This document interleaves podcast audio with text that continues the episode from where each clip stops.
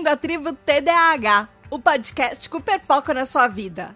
Eu sou a Tata Finoto e esse é o TDAH Entrevista, o podcast sobre representatividade TDAH, onde conversamos com pessoas famosas que também convivem com o nosso transtorno de déficit de atenção e hiperatividade. Hoje nós vamos falar sobre TDAH, produção de conteúdo, mudança de vida e representatividade TDAH na cultura pop. Então, vem ouvir a nossa quarta entrevista com um TDAH famoso, o produtor de conteúdo Easy Nobre.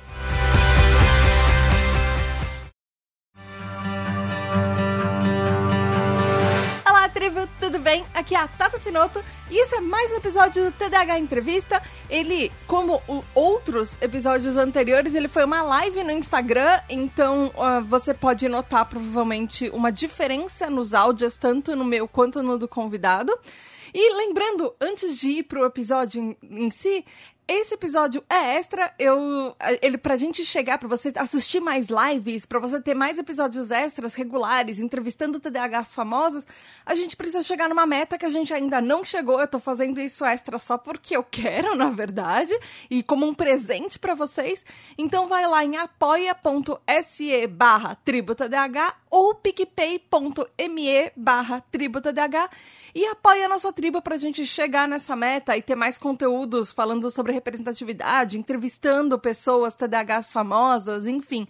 A partir de três reais você já ajuda a nossa tribo TDAH e a partir de 10 você tem vários benefícios, como um grupo exclusivo no Telegram, você ouve seu aniversário nos episódios, ouve seu nome nos episódios, vota nos temas, enfim. E aí você pode escolher um monte de coisa e interagir de outras formas maravilhosas com a nossa tribo e ter mais contato, um contato mais próximo e descobrir segredos de bastidores antes de todo mundo, inclusive para mandar perguntas para as lives e para os episódios de entrevista. É isso aí, vamos lá para o episódio? Espero que vocês gostem. Galera, obrigada por entrar. A gente já está organizando os detalhes e a gente já vai começar a live. Alô, alô, alô? Tá assinando? Oi! Aê, pronto. Ai, acho lindo esses faninhos. Eu ainda não tenho. É. Sim. Não, hoje vai ser é, é, é, especialmente temático, porque seguindo o roteiro de alguém que tem transtorno de déficit de atenção e hiperatividade, eu perdi um negócio aqui. E é como, você tem objetos pequenos para você perder, porque você, você não, é muito difícil prestar atenção no que está fazendo quando está fazendo outras coisas. Né? Então você coloca isso aqui na mesa, e aí de repente cai ali atrás da lixeira e tal, aí você não percebeu, você não ouviu, está atrás de mil outras coisas. E aí eu perdi o negócio e agora eu tô desesperado procurando e não acho, vou ter que sair pra comprar outra. Você achou? Ai. O que você achou? Não, não achei. E porque eu tinha eu perdi, é um vape. Eu tinha perdido uma canetinha, sabe? E eu tinha perdido uhum. há algumas semanas e passou um tempão. Eu vi que você tinha achado na roupa, na roupa suja. Exatamente, eu perdi de novo. Tava no eu, eu saí, eu tenho, eu tenho quase certeza quando eu saí, eu coloquei ele no bolso aqui. Aí eu chego em casa e eu peguei, cadê? Aí eu fiquei sem saber, agora não lembro se eu peguei ou não. Ah, enfim. Ai, meu Deus. Eu não posso falar muita coisa porque eu, eu tava começando a live e aí, de repente, eu, eu fui procurar o fone de ouvido e eu não lembrava onde é que tava. Eu fui procurar em três bolsas diferentes e duas gavetas. Mas... Onde que tava? tava em uma bolsa. Ah. Dentro de um saquinho Nossa. desse com fone de ouvido dentro de uma bolsa. Eu tô tão triste, porque quando eu encontrei ele no de roupa suja, eu tava tão feliz. Ai, mano, eu tô tão chateado, vamos lá. É a vida, né? Eu acho que uma hora dá pra você encontra, assim, tá na sua casa. É, não, pior que não, porque eu tinha saído, né? Então, como eu falei, eu tinha colocado no bolso mas aqui. Então, mas eu. Ah. Então, só que se tivesse caído, pra cair algo do bolso da, do peito aqui, cara, você tem que abaixar muito. E eu não fiz isso, entendeu? Então eu fico, caramba, como? Não isso é o que dá raiva. É não saber. Eu fui lá no centro de roupa suja, inclusive, procurar, enfim. Ai, cara, que, eu tô tão chateado. Eu só vou ficar tranquilo quando eu comprar um novo que, que seja igual. Exatamente igual. Compra uns três. de lascar. Não, seria bom mesmo. Eu acho, que, eu acho que eu vou fazer isso mesmo, sério mesmo. Assim que acabar aqui, eu vou lá comprar outro. Eu juro pra você. Eu não vou descansar até encontrar exatamente o mesmo. Gente, vamos, vamos começar a live. E hum. para quem não conhece, eu tô aqui com o Easy Nobre. Ele tem, tipo, ele é produtor de conteúdo há milhares de anos, há muitos anos. e assim, pra, pra galera que não conhece, talvez não conheça na internet, o Easy tem 95 mil seguidores no Instagram, 146 mil seguidores no Twitter e, 601 mil inscritos no canal dele do YouTube. E por que, que ele está aqui na Tribo TDH? Porque aqui é uma comunidade de acolhimento e informações sobre TDAH e o Easy é uma representação de TDAH. Ele é uma pessoa TDAH que está na mídia, que tem que é famoso. e uh, nesse quadro da Tribo Entrevista, eu quero trazer TDAHs famosos justamente para mostrar que existem TDAHs de tudo quanto é jeito, fazendo tudo quanto é coisa por aí, e não existe uma limitação no nosso transtorno. A gente é diferente, a gente faz coisas diferentes, a gente pode ter muito sucesso fazendo isso também. E bem-vindo, Izzy! Muito obrigado. Eu ia até adicionar que, no caso de criação, né, de produção criativa, o, o TDAH é, é, curioso porque chamar pela sigla em português é algo novo para mim. Porque eu fui diagnosticado no Canadá, é eu tinha mais. Exa é. Exatamente, ADHD. Né? Ah, então é algo relativamente novo. Então toda vez que eu vou falar, tipo, ele não sai. Eu tenho TDAH, tenho que falar disso.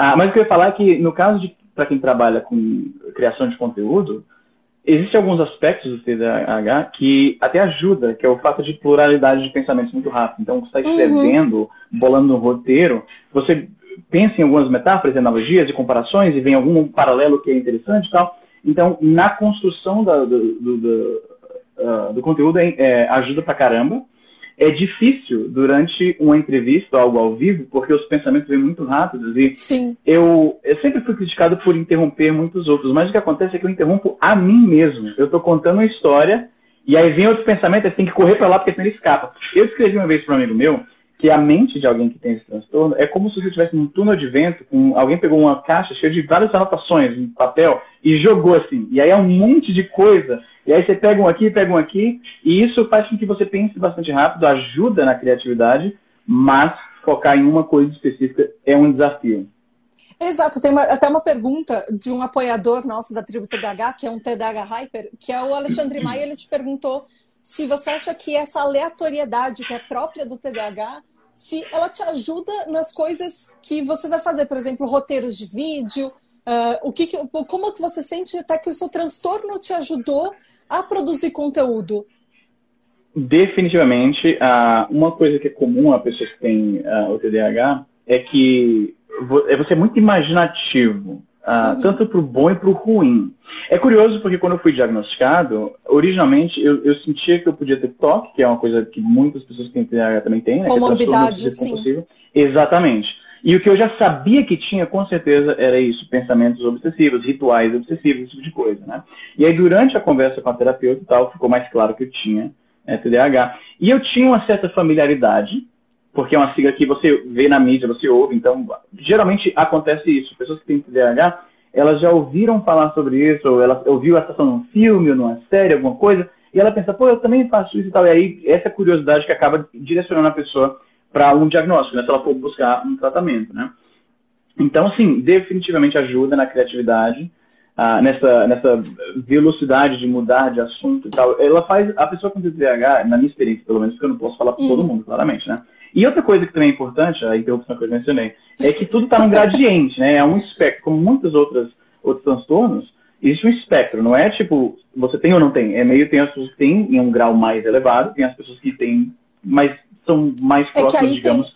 da norma é que aí entram os, os sintomas. É como é uma para diagnosticação a tríade de sintomas de desatenção, hiperatividade e impulsividade, às vezes acontece que a gente tem um maior do que o outro, mas ao contrário do TEA, no TDAH a gente não classifica como um espectro, a gente classifica como tipos. Que você pode ser predominantemente hiperativo e impulsivo, predominantemente desatento, ou o tipo combinado. Que é o então, tipo isso aqui... quem, quem tem todo mundo, tudo é muito, muito, muito excessivo. E Entendi. Você sabe Essa qual variedade. É o tipo? Eu não lembro agora, está usando. um, foi, o que foi explicado para mim, explicaram da mesma forma que você falou, mas aqui eles interpretam essas manifestações como um espectro. Então, se você tem as, as três ah, características uhum. e elas são elevadas, eles dizem, você tem particularmente. Uh, uh, eu esqueci o termo que a, que a terapeuta usou, mas ela mostrou lá que tipo, tem as pessoas que têm a um nível que chega a ser debilitante para executar essas tarefas. Estudar, por exemplo, é um grande problema. Uhum para pessoas que têm TDAH, né? A aprendizado pode ser pode ajudar e pode prejudicar também, porque geralmente pessoas com TDAH elas são, tendem a ser curiosas e tendem a gostar de pesquisar mil coisas ao mesmo tempo. Aquela coisa, aquela síndrome de mil abas abertas na Wikipedia, por exemplo. Sim, é o meu tipo. Nossa, 15 Pois mil é. abas abertas. Exatamente, né? Ah, então, é uma coisa que é até comum para quem trabalha com, com tecnologia da informação e quem trabalha no computador não é atípico ter várias abas abertas e tal. Mas uma coisa que é característica, característica minha e de outras pessoas que eu conheço que também tem, é aquela curiosidade eh, elevada. Tipo, você quer sempre estar lendo, aprendendo e tal. Então, para esse tipo de coisa, esse tipo de aprendizado, eu diria que o TDAH chega a ajudar porque estimula essa curiosidade e aquela pluralidade de interesses que é bem característica de alguém que tem transtorno. E como Mas- que foi o seu diagnóstico? Porque foi, Ah. antes da sua, foi depois da sua mudança para o Canadá. Foi, foi muito depois. Foi por volta de 2015, eu estava fazendo terapia, justamente para a questão de transtorno obsessivo compulsivo, né?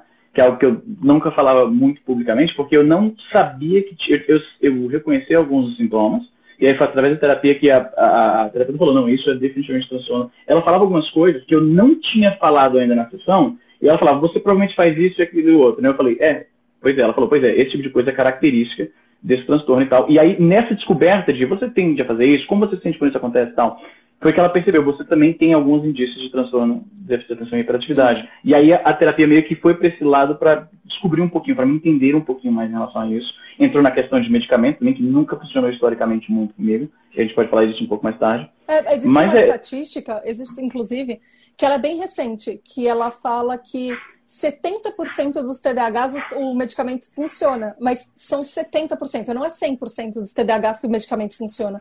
Por isso que tem outras terapias, por exemplo, o TCC, ele funciona muito, outros tipos de abordagens que podem funcionar para aquelas pessoas que o TDAH, que o medicamento não, não deu muito certo. Então pode ser o seu caso. É bem complicado. Qualquer tipo de, de digamos, condição psicológica barra emocional é extremamente subjetivo.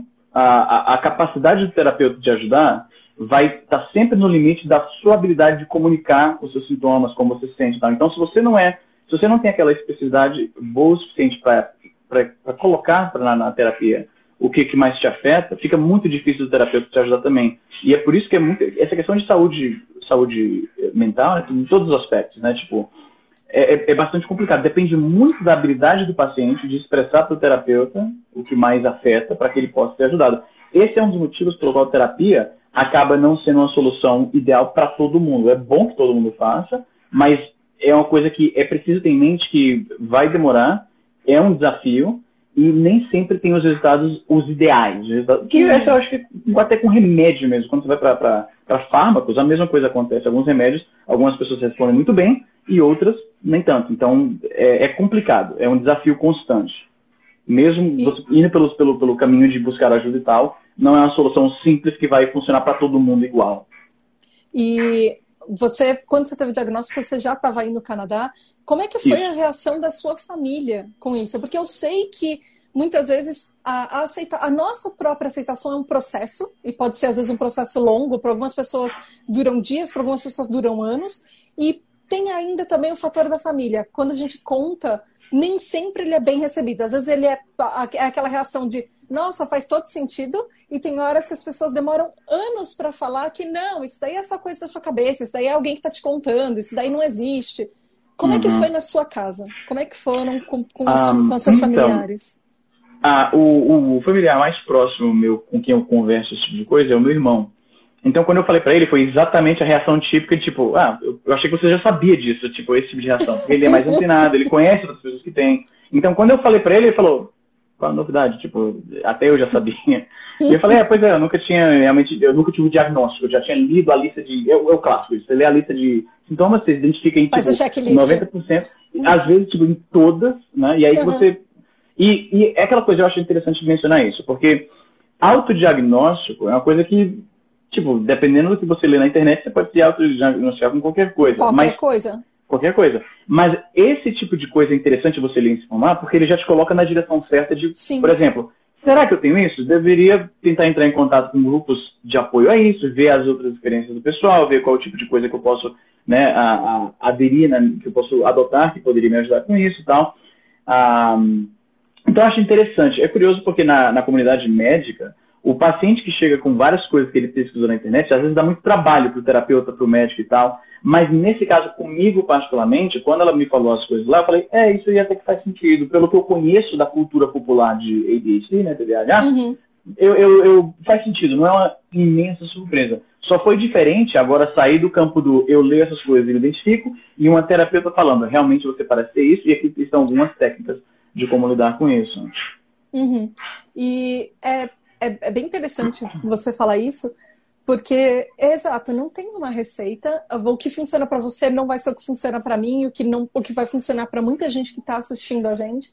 Uhum. Mas é isso. Uh, existe o diagnóstico, existem o, uh, o checklist do diagnóstico, mas a gente não pode só ir se diagnosticando, porque autodiagnóstico na internet, você, sei lá, você começa a procurar o que é essa verruga na internet e você vai achar que é um câncer. É, então, é tudo esse, a gente né? precisa de um especialista para dar o diagnóstico, mas ao mesmo tempo ainda existem muitos especialistas que estão super despreparados com isso. E, e esse acaba sendo o nosso, a, a nosso grande lance de quanto eu tenho TDAH e enquanto eu vou encontrar um, um especialista que me entenda sobre isso. Uh, e, assim, você, uh, seguindo um pouquinho a, a, história, você foi para o Canadá, você mudou para o Canadá, depois você teve o diagnóstico, mas como é que foi, voltando um pouquinho, como é que foi essa mudança? Porque eu sei que existem, existem vários fatores no TDAH que às vezes a gente tem uma tendência a ser pessoas que acumulam coisas. Você era uma pessoa que acumulava Nossa muita coisa? Nossa, nem a minha mãe, o motivo, sabe por que minha mãe estava aqui agora há pouco? Porque eu, eu resenho tecnologia, né? Então, tipo, ao longo dos anos eu acumulei, tipo, in, ó, isso aqui foi o que ela não levou. Aqui tá só na minha mesa, tá? Nem tinha planejado para isso. Esses aqui são alguns dos meus smartwatches, são relógios né, inteligentes, que têm funções que conectam com o celular e tal. Isso são só os que estão aqui na minha mesa ao meu redor, entendeu? Ah, ela levou mais uns 10, eu acho. Tem mais, achei mais um aqui. Tem, tem, não, achei três aqui. Tem um monte aqui. Ou seja, por, por que isso acontece? As empresas mandam para fazer resenha, eu faço a resenha, e como é muito difícil para pessoa que tem esse transtorno, tipo, ok, eu vou fazer isso, jogar fora, isso, eu vou fazer é, isso. Chega um ponto, Pois é, no caso vender. E aí, tipo, ah, é. depois eu faço, depois eu faço. E você vai procrastinando as coisas dessa forma, que é uma insanidade. Ah, mas a acumulação definitivamente é, é um, dos, é, é um dos, dos, principais, meu, eu diria. E como é que foi a mudança?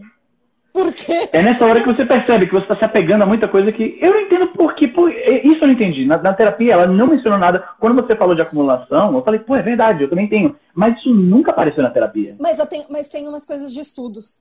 Alguns estudos mostram é. que TDAH, justamente por isso, às vezes a gente esquece de jogar fora. Por exemplo, quando você vai fazer uma mudança, eu, eu fiz agora, assim, é, eu mudei, eu mudei ano passado. Eu achei materiais meus do ensino médio muitos materiais meus de escola, que eu já tinha me formado em duas faculdades e uma pós-graduação há muito tempo. Meu Deus! E ainda, e ainda tinha meus materiais de escola, porque eu esqueci. Eles, eu me formei e deixei eles ali e nunca mais vou mexer naquilo porque eles não estão me incomodando. Então, a gente tem aquele negócio de procrastinar, de deixar para depois e as coisas vão acumulando e a gente esquece. E aí tem um outro fator no TDAH que é a permanência de objeto que é, sabe aquela expressão em inglês, out of sight, out of mind, ou seja, fora uhum. de vista, fora da mente? Com certeza. a gente tem uma, na percepção do TDAH, se uma coisa não está na sua frente, às vezes você esquece que ela existe. Ah, se a... 100%, não tem nada mais real na vida de alguém que tem. Acho que isso, é, isso tem algumas pessoas que vão demonstrar esse sintoma e aquele, aquele, mas esse é um ponto. E é por isso que eu penso as coisas, porque eu coloco aqui no bolso, ó. Isso não existe mais pra mim. Eu esqueci completamente uhum. que eu botei no bolso. E aí isso tá perdendo. Ai, meu Deus do céu. Tudo explicado da sua vida agora. Ah, com, é, esse, eu, eu, eu nunca. Então, okay. Eu conheci a expressão object permanence, né? Porque, especialmente quando você estuda sobre é. aprendizado, aquisição de linguagem, isso é uma coisa que acho que peso humanos o que na por volta das seis meses, eu acho que eles desenvolvem. Por volta de seis vezes até o terceiro ano de vida ele já está completamente desenvolvido nos neurotípicos, que são pessoas que não têm transtorno. No TDAH, uhum. a gente tem problemas com isso recorrentes até a vida inteira, independente então, o... da idade. Isso é engraçado pensar nisso. Porque, para quem não, não, não conhece o conceito, né? Uh, permanência de objeto é você entender cognitivamente que só porque esse óculos aqui está atrás de mim, ele não existe, uhum. está atrás de mim. É uma Exato. característica que alguns, uh, alguns cientistas usam para medir, é uma das métricas que se usam para medir inteligência animal, por exemplo. Alguns animais Sim. têm o conceito de permanência de objeto, alguns não têm. Gatos, Bebês cachorros, humanos... cachorros principalmente têm muito esse conceito. Se você não jogou a bolinha, a bolinha ainda existe. Mas... Exatamente. Isso é muito interessante ver os animais respondendo a isso. Porque é como se a gente conseguisse ver o mundo de uma forma que eles. Aliás, é literalmente isso. A gente vê o mundo de uma forma que eles simplesmente não têm o aparato cognitivo para entender. E no caso de transtorno de déficit de atenção e hiperatividade, isso é muito real. Você colocou uma coisa na gaveta, um segundo depois, você absolutamente não lembra que você botou aquilo na gaveta. Desapareceu da sua, da sua vida. E isso funciona para pessoas também.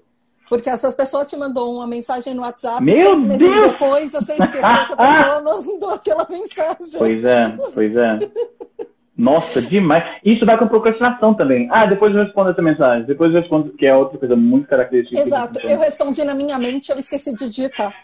É, não, nossa, demais isso, demais. É muito característico. História da minha vida. A acumulação, perder as coisas, dificuldade no foco. Uma, uma coisa que eu desenvolvi né, ao longo dos anos é que eu, eu gosto muito de estar. No inglês, eu não sei se tem um termo técnico para isso em português, que é o fidget, que é você ficar querendo mexer nas coisas, pegar um negócio, ficar brincando ah, com sim. isso e tal.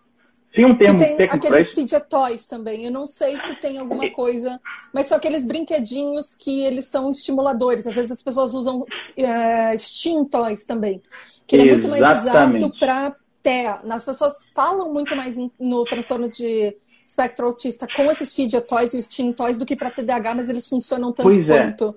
Exatamente. Para quem não, não sabe, né, o termo fidget em, em inglês é você ficar inquieto, ficar se mexendo o tempo inteiro ou pegar objetos e ficar brincando e querer ficar fazendo alguma coisa. Então, por exemplo, você tem uma bateria de câmera. Isso aqui não é interessante para alguém que tem transtorno no meu nível, por exemplo, porque não há nada que eu possa fazer, tipo, é, é só um objeto muito estático. Agora, aqueles fidget spinners, por exemplo, que foram muito populares alguns anos atrás, eles surgiram justamente dessa comunidade que tenta tratar esse tipo de, de transtorno, porque é ótimo para usar para uma criança que é muito hiperativa, se ela está, por exemplo, estudando.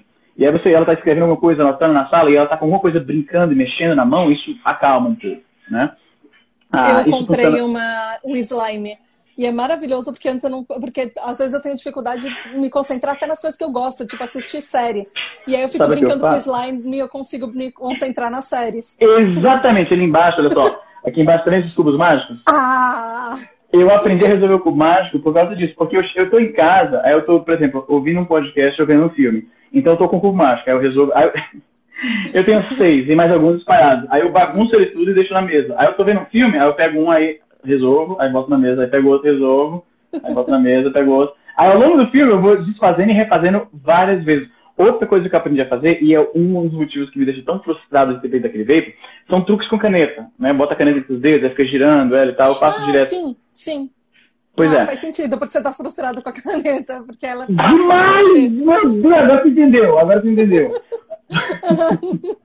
Mas é que Ai, também tem aquele negócio, a gente se apega muito a algumas coisas. A gente se apega Sim. muito a alguns objetos e, por mais que eles sejam bobos, para a gente uh, pode ter um fator emocional que uh, nem sempre a gente sabe explicar. E a gente quer aquilo daquele jeito. É importante. Ah, é uma geleca que você tinha aos três anos de idade. Mas é a minha geleca que eu tinha aos três anos de idade. Isso aqui, sabe o que é isso aqui, né? Um, nossa, eu tinha um desse quando era É um Game Boy. Aham. Uhum. Da Nintendo, né? Eu velho. cresci. Pra você ter uma noção do, da obsessão que eu tenho por isso aqui, né? É que, ó, eu tô usando aqui agora mesmo um broche. Mas claro! Eu tenho uns 30 e todos funcionam. Olha só, lá atrás dá pra ver nos meus vídeos. Tem, então, tem uhum. alguns emoldurados, tá vendo ali, ó? Uhum. Eu tenho um ali, tem três ali moldurados, eu tenho vários aqui. Em todo, todo, lugar do meu apartamento, em algum lugar tem um Game Boy. Eu tenho acho que uns 30. Eu tenho uma tatuagem do Game Boy. Nossa. Essa obsessão pelo brinquedo é porque pelo fato de quando criança, era. Quando você, tem, você é criança, nos anos 90, e você tem esse transtorno, e ninguém entende, eu acho que o termo nem existia em português na época, não tinha literatura em português na época sobre TDAH, eu, eu, penso, né? Porque a expressão até é uma coisa bem recente para mim, tipo, ter aprendido que essa é a tradução de, de ADHD. Então, para mim, o Game Boy representava, nossa, para onde eu vou, eu não vou ter que ficar entediado, porque esse é o pior terror de uma pessoa com TDAH, ficar entediado, sem nada para fazer. Uhum, uhum. Então, a ideia de ter um negócio que eu tiro do bolso e tô jogando, eu tô no carro com meu pai, meu pai viajava muito, é o motivo pelo qual a gente mora no Canadá. Então, isso era uma fantasia, assim, nossa, eu vou ter uma coisa no meu bolso que eu nunca mais vou ficar entediado, e eu não tinha dinheiro para comprar, era muito novo, minha família não tinha muita grana nessa época. Então eu cresci frustrado. Então hoje eu tenho vários. E aí eu, às vezes eu, eu vou sair para algum lugar que eu sei que eu não vou brincar com o negócio. mas eu boto ele no bolso. Porque, porque... é aquela realização daquela ideia de. Não, não... coisa acontece, é.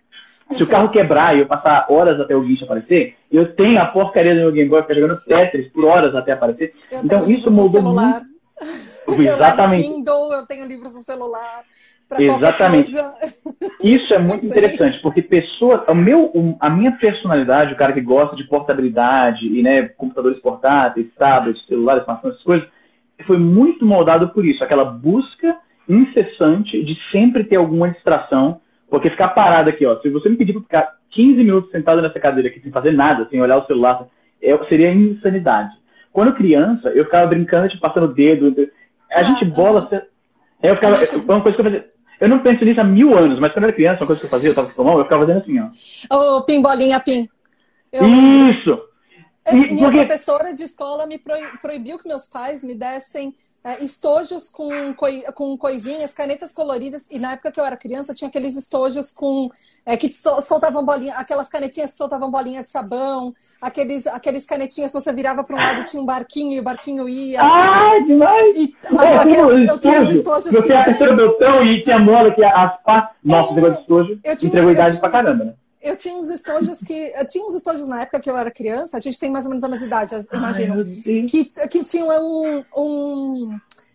Tipo um caminhozinho que você tinha uma bolinha e aí você tinha que ir passando a bolinha Sim. no estojo. Meus minha professora proibia isso para mim. E foi assim que a minha professora falou: olha, essa precisa, é, talvez seja importante levar essa criança no, no, no, psicólogo. Foi assim que a minha mãe descobriu aos sete anos de idade que eu tinha TDAH, assim, que ela já que ela confirmou uma coisa que ela já achou que eu, achou que eu tinha, que eu tivesse. Vendo? interessante. Mas porque eu não podia mexer, em, eu não podia deixar nada, eu não podia ficar perto da janela na escola, eu não podia ficar mexendo em coisas. Se tivesse qualquer coisa na minha frente, eu ia mexer e não ia prestar atenção na aula. Isso é muito comum não, dos TDAH. Eu tô com eu tô com um controle aqui, né, de, de videogame. Se eu tivesse aqui na mão, eu tava é isso aqui, ó. Assim. Você ficar ouvindo é interessante isso porque você foi diagnosticada bastante nova, então isso me diz que na, na sua comunidade, na sua pequena esfera, tinha alguém que teve pelo menos o insight de esse comportamento não é, é, é um pouco fora da norma, então talvez ela precise ser diagnosticada, é, né? Pra mim, é. isso não aconteceu de maneira alguma. Eu era só o garoto problemático. E, e, e ficou por isso mesmo, basicamente. Mas isso, isso é, uma, isso é uma coisa interessante de pensar, porque assim, para mim, o que acontecia foi a minha professora que achou que eu tinha, uh, que eu era muito agitada e ao mesmo tempo eu era muito distraída. Mas minha mãe já tinha suspeitado disso antes do meu um ano de idade. Eu era tão agitada assim. Uau. E, mas aí o que acontece. Essa é uma diferença, por exemplo, é, entre homens e mulheres, existe uma diferença estatística de subdiagnósticos. Porque as pessoas acham que as mulheres são mais predominantemente desatentas, o que não é verdade. É, não existe, por exemplo, uma classificação, ah, a mulher é desse tipo, homem é desse tipo, mas as mulheres tendem a ser mais quietinhas, então as pessoas socialmente acham que a gente é, não tem problema se a gente ficar mais distraída. Homens, você só é diagnosticado quando você passa do nível de ele é só um moleque para ele é muito problemático. E é um nível muito acima. Então, geralmente, os diagnósticos de, em crianças vêm quando os pais começam a se incomodar e as professores começam a se incomodar, porque aquela criança passa do nível de problema que é o aceitável, entre aspas, que, as, que a sociedade está acostumada. Essa questão de ter problema na escola, por ser muito inquieto, distrair a sala, ficar contando piada. Tipo, você não consegue simplesmente seguir o cronograma. A gente está vindo aqui, vai sentar na cadeira, abrir o livro, estudar, fazer anotações. Isso para alguém que tem um transtorno é, é, muito difícil. Eu lembro que os meus pais, eles me subornavam com ah, vou te levar no, no sei lá, no, no shopping no fim de semana. Se a gente passar uma semana sem ouvir reclamação de você uma, uma semana. A minha mãe tinha um minigame que eu vi na mesma entregando a idade pra caramba. Assim. Era um minigame dos Power Rangers. e aí eu queria muito, mas era muito caro. E aí minha mãe falou: se você passar uma semana sem ser botado para fora da sala, a gente volta aqui e compra. E eu consegui, foi a única semana em toda a minha carreira estudantil que eu passei uma semana inteira, ninguém, eu fiquei caladinho, quietinho, e ela acabou não comprando o negócio desse senhor. Ah. Então, dá... eu era o seu oposto, eu era a menina quietinha que. Eu não era tão quietinha, mas eu, eu ia muito bem na aula. E eu sempre tirava as melhores notas. Então, para mim era muito. Sempre foi, uh, na minha família, uma questão de se você se esforçar mais, você, você consegue. Porque, assim, apesar do, dos meus pais é, já descobrirem meu diagnóstico quando era cedo, quando foi cedo, uh, eles não me contaram. Então, para mim, sempre foi. Ah. Você mora onde? São Paulo? Eu moro em São Paulo. Eu imaginei. Eu me pergunto quanto disso, o fato de que as pessoas ao seu redor, né, os adultos ao seu redor, conseguiram perceber que, olha. Ah, porque minha mãe. Não, minha mãe era neurologista. Ah! É isso ajuda, isso ajuda. É outro... Eu sou a especialidade clínica da minha mãe. Mas, isso ajuda, isso ajuda, então, Porque pra mim passou totalmente batido por todos os adultos da minha vida. Ele só, Mas deve era ter só gente na sua família. Como é você, é? Não tem, você não identifica ninguém na sua família, porque TDAH tem um fator genético. É muito comum você Cara, ter um diagnóstico não. e você fala, não, eu tenho um tio, eu tenho um avô, eu tenho pai, mãe, irmão, alguém. Pior que não, cara. Existe um fator eu... genético. Se Sabe você por quê? parar pra pensar, alguém você provavelmente caso... vai. Não, provavelmente tem mesmo. Eu quero dizer que eu, eu não percebo porque eu morei longe da minha família por muito tempo. Né? Eu é. morei, eu sou de Fortaleza, mas eu morei no Paraná, morei no Maranhão e desde 2003 moro no Canadá. Então, no eu, nunca, Canadá, eu nunca tive a proximidade dos meus primos, que a maioria das pessoas tem, geralmente crescendo, porque eu morei em muitos lugares diferentes. Ah. Então, quando eu ah. penso em TDAH, não me vem uma pessoa específica da família que eu penso, ah, ela também tem, justamente porque, não porque não, não, não, não ocorreu, é porque eu, particularmente, fui bem distante da boa parte da minha família, pelo fato de morar em vários locais diferentes. E é, é o que acontece muito. Uh, existem vários casos na tribo até que as pessoas é, contam que elas tiveram o diagnóstico dos filhos e elas descobriram o diagnóstico deles adultos porque elas, é, eles eram iguais aos filhos. Faz então, sentido. às vezes, às vezes acontece. Às vezes, a maioria sentido. do que acontece com a gente é porque atualmente a gente tem muito mais informação do que nós tínhamos há anos atrás. Até os anos 2000, existia pouquíssima informação sobre TDAH. Então, é muito mais comum a português, né? É, e as nossas gerações estarem descobrindo mais isso por causa da, do acesso à informação do que as gerações anteriores. E é o que você fala, especialmente em português, porque todos os estudos que eu encontro para fazer os podcasts da Tributa da são em inglês. Você é, acha mais informações por aí? Como Absolutamente, é que é por aí? Como é que tudo. é no, no Canadá? Inclusive é uma pergunta do, do Alexandre Maia, ele fez essa pergunta também. O chat travacante, só passar aqui o dedo aqui na tela, desculpa, a gente já tremedeira aqui, pronto. Ah, desculpa, você pode repetir a pergunta? Não, um, um apoiador nosso, Alexandre Maia, ele te perguntou justamente isso, se você acha mais informações uh, aí no Canadá. Mas também você De... saiu daqui, daí há muito tempo, né? Ao isso, te... Quando é... você saiu, já não, não tinha muitas informações por aqui Cara, também. eu, eu nunca tinha ouvido a expressão. Tipo, sabe quando foi a primeira vez que eu vi essa expressão? Alguém nos comentários do meu vídeo, muito tempo atrás, porque isso que é interessante como muito do meu trabalho é um pouco semi-autobiográfico, eu falo da minha vida e tal, eu exponho bastante de quem eu sou no meu trabalho, fica bem transparente quem eu sou, se você acompanha meus vídeos e tudo que eu faço. E aí alguém fala assim, será que eu tem TDAH? E eu não sabia o que era. Eu, eu sabia que, tipo, pelo contexto da pergunta, é algum tipo de, de transtorno, e aí eu, especialmente por causa do T no começo, e aí eu fui pesquisar e falei, ah, então essa aqui é a tradução? Beleza, não, já ouvi falar disso. É, parece que eu tenho algumas características mesmo, fui meio hiperativo, mas né, não, ficou por isso mesmo. Foi em 2015 que eu tive meu diagnóstico e realmente eu fiquei, ah, então, ok, agora eu entendo por que, que eu me identificava tanto com as listas de sintomas. E sempre que aparece uma representação do, do TDAH na mídia, que a propósito é bem simplista. Geralmente o que você vê nos filmes é uma pessoa que simplesmente não consegue focar em nada. Você está falando uma coisa, ah, fila, passou ali e tal. O que é um estereótipo, mas é, é, é tipo a pontinha do iceberg do, dos desafios do dia a dia que uma pessoa tem, né? Que não tem, é, tem essa dificuldade em focar. Para mim, pessoalmente, sabe o que tem sido mais difícil? Ler, tipo, ler livros. Quando eu era criança, era, eu tinha mais, era mais hiperatividade do que dificuldade de atenção. Então, por exemplo, ler livros, eu sempre fui fissurado em ficção científica. Eu lia quando era criança. Meu pai, ele sempre foi bem nerd, e ele que incentivou esse tipo de leitura. Ah, né? E aí eu ficava lendo, assim, o, o, vício que eu tenho hoje em dia de internet, naquela época eram livros. Então, tipo, um dos meus livros favoritos de infância era Jurassic Park, né? O Michael Crichton, eu sou um fã absurdo do cara. E aí eu, eu, terminava de ler o livro e eu imediatamente virava e começava de novo logo, tipo, fazia uma maratona ah. do livro. Eu ficava lendo ele várias vezes. Eu, eu devo ter lido esse livro quando criança umas 15 vezes. Então, porque era mais essa questão de... Aí, isso eu aprendi. Quando criança, apesar de ser bastante interativo, essa questão do foco no, no que diz respeito à leitura não me causava problemas, pelo contrário. Né? A hiperatividade se, se traduzia, aparentemente, por um, um, um ímpeto voraz em leitura. Hoje em dia, ler já é bem mais difícil. Eu Mas é preciso que também- obrigatoriamente. Não, fala, Pode falar. desculpa. Ah, não, A eu só falar que eu preciso estar fazendo alguma coisa. Eu tenho que estar lendo, Ah. tipo, brincando, mexendo com alguma coisa. Mas a hiperatividade ela tem um fator que as, as pessoas é muito comum as pessoas acharem isso, ah, que a hiperatividade precisa ser física e ela não precisa ser física. A hiperatividade ela pode ser mental e às vezes é o que acontece. É Pra mim é que mais quietinha, mental do que qualquer outra coisa. é, às vezes a pessoa que é quietinha no canto, mas a cabeça tá 120 por hora pensando em 15 mil coisas. E é um fator que você falou de se interromper, interromper outras pessoas, porque isso é, um, é uma parte da hiperatividade que está ligada com a nossa impulsividade, porque se você não interromper o seu pensamento, você corta o pensamento e você nunca mais vai lembrar aquilo que você ia falar. Exatamente, exatamente. é exatamente isso. Você sabe que, mesmo sem ser diagnosticado, é uma coisa que a gente sabe sobre nós mesmos, que se você não falar, você vai esquecer. Você não vai conseguir voltar no ponto em que aquilo era relevante, tem que falar agora.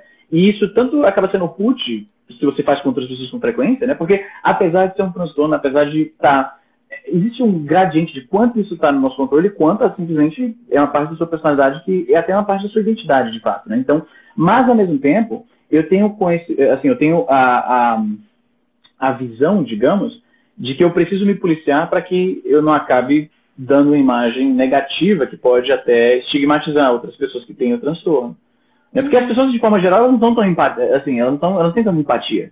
Então, se elas sabem que eu tenho isso e eu faço isso com frequência e eu não me policio, o que, que elas vão pensar? Ah, todo mundo que tem é assim, é rude. Porque a maioria das pessoas lê isso como rude, né? Tipo, Todo mundo é. é. Pois é. Então, é um, é um, é um, é um equilíbrio delicado. É uma resposta que... cognitiva que a gente tem que, É. pra gente, é o que acontece no nosso cérebro.